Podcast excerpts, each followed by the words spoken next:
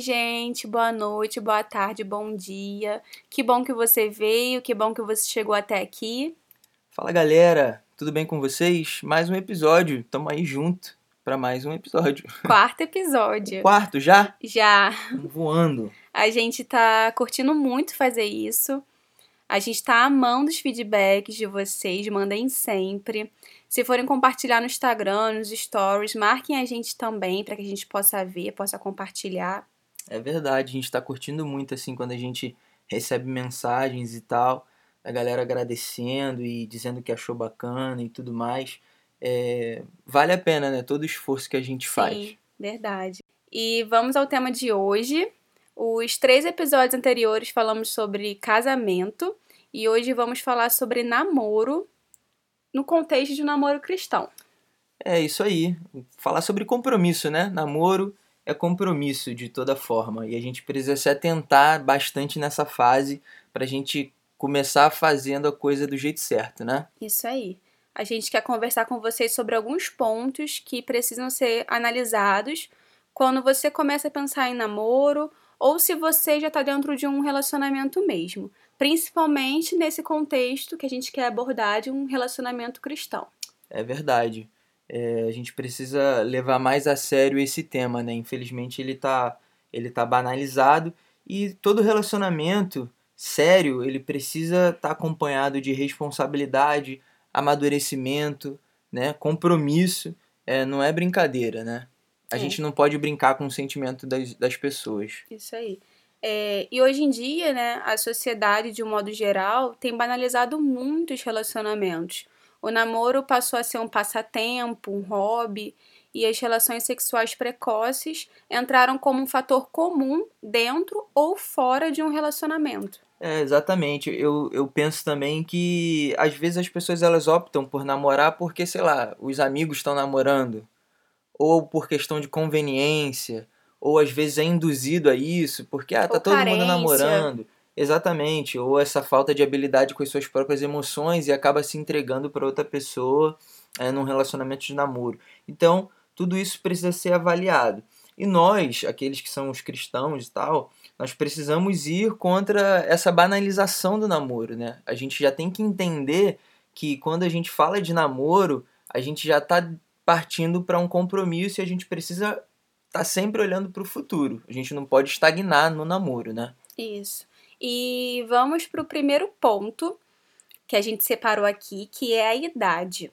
Eu penso que é muito perigoso começar um namoro sendo você cristão, muito jovem, muito cedo. Isso porque muito provavelmente o adolescente, ele ainda não desenvolveu maturidade suficiente que um namoro sério exige.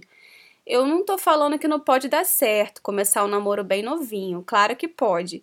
Inclusive, a gente conhece casais hoje casados que começaram a namorar no início da adolescência e deu certo. Mas assim, são raras exceções.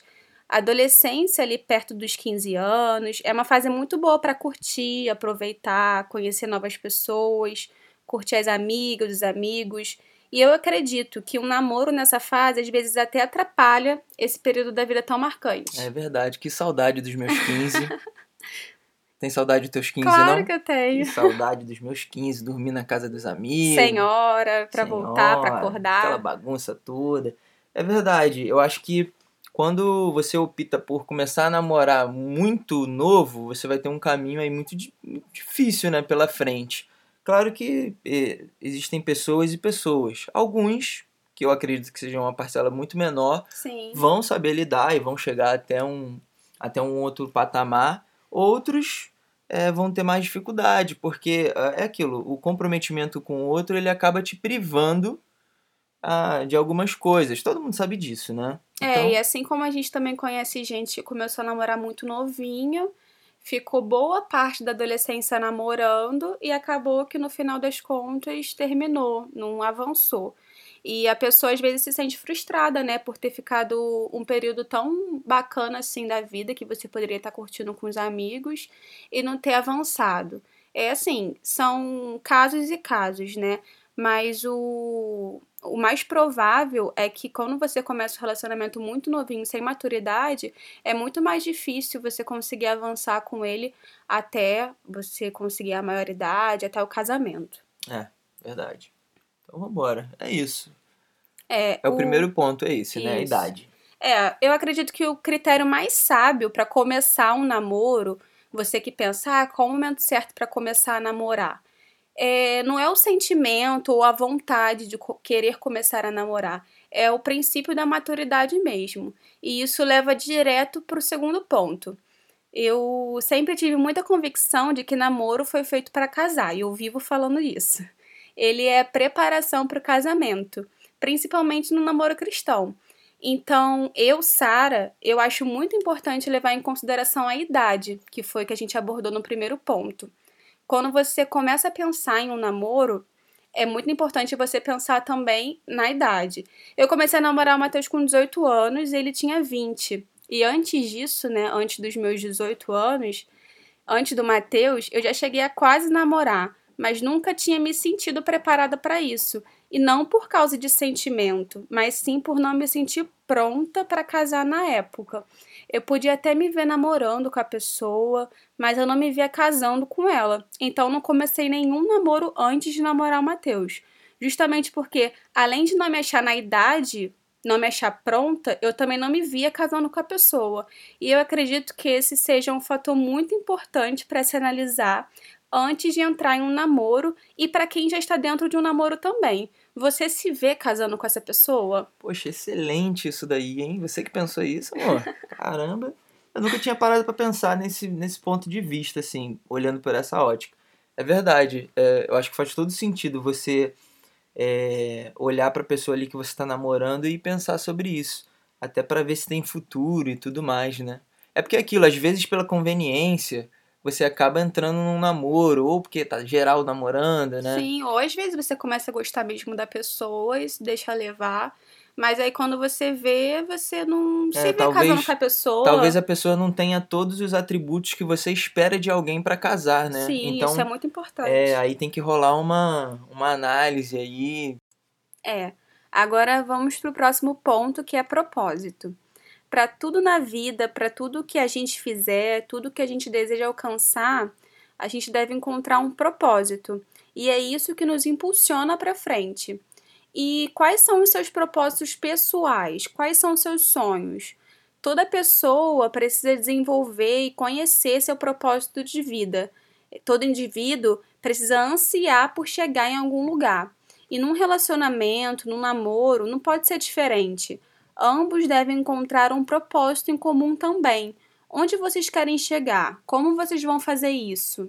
É verdade. Eu acredito que esse tópico é muito importante. Eu penso também que antes da gente ter é, propósito em comum com alguém, a gente precisa definir quais são os nossos propósitos individuais, sabe?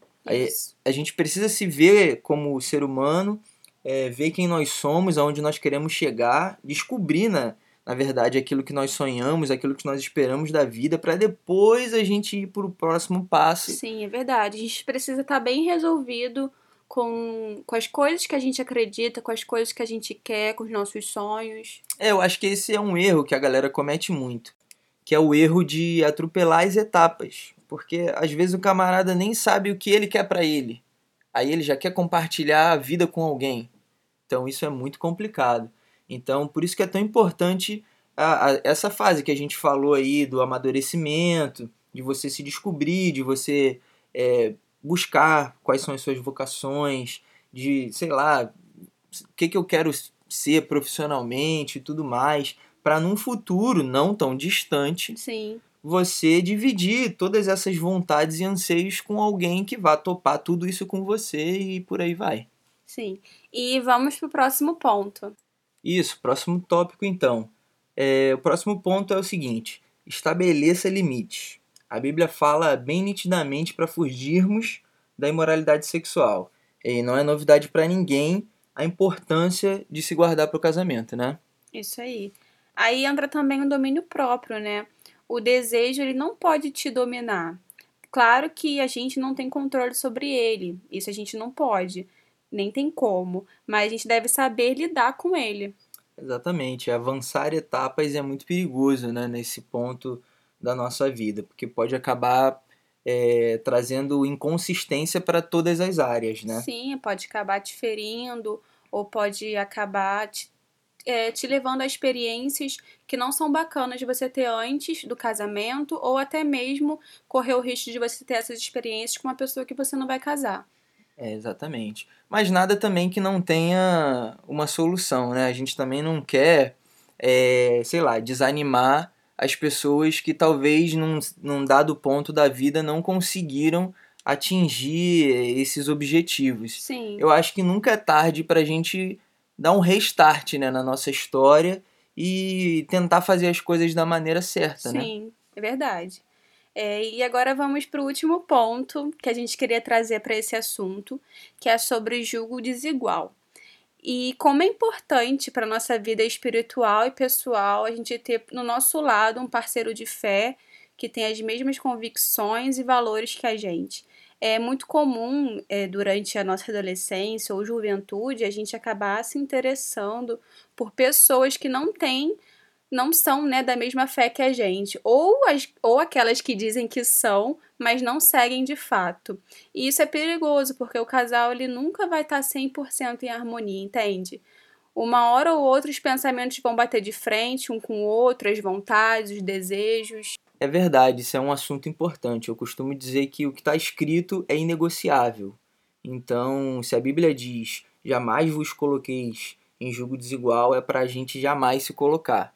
Ou seja, é como quem diz: se você se colocar, vai dar errado. É isso aí. Então é muito importante a gente procurar alguém para se relacionar que enxergue sob a mesma ótica de fé nossa, entendeu? É muito importante isso.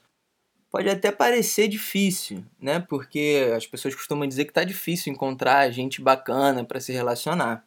Mas eu tenho certeza que se você tiver um pouco de calma, é, sabe, colocar bastante razão nesse processo, você vai alcançar esse objetivo e vai encontrar alguém aí que vai fazer que dê tudo certo. isso aí. E é isso, gente. Esperamos que esse tema tenha sido útil para você, que os assuntos tenham sido edificantes para você, para sua vida, para o seu relacionamento. Exato. Esperamos que dê tudo certo para vocês aí nessa fase, aqueles que estão namorando, aqueles que ainda pensam em namorar e vamos para a vida. Obrigado você que escutou, que chegou até o final e continue nos ouvindo. Tem outros episódios aí, tá só crescendo. E eu espero que vocês estejam gostando verdadeiramente. Isso aí. É, compartilhe aí pros amigos que estão namorando, pros solteiros. É isso aí, compartilhando para todo mundo. Vai ser muito legal a gente é, dividir essas experiências. E vambora. Isso aí. Muito obrigado a todos e Muito até a obrigada. próxima. Até a próxima.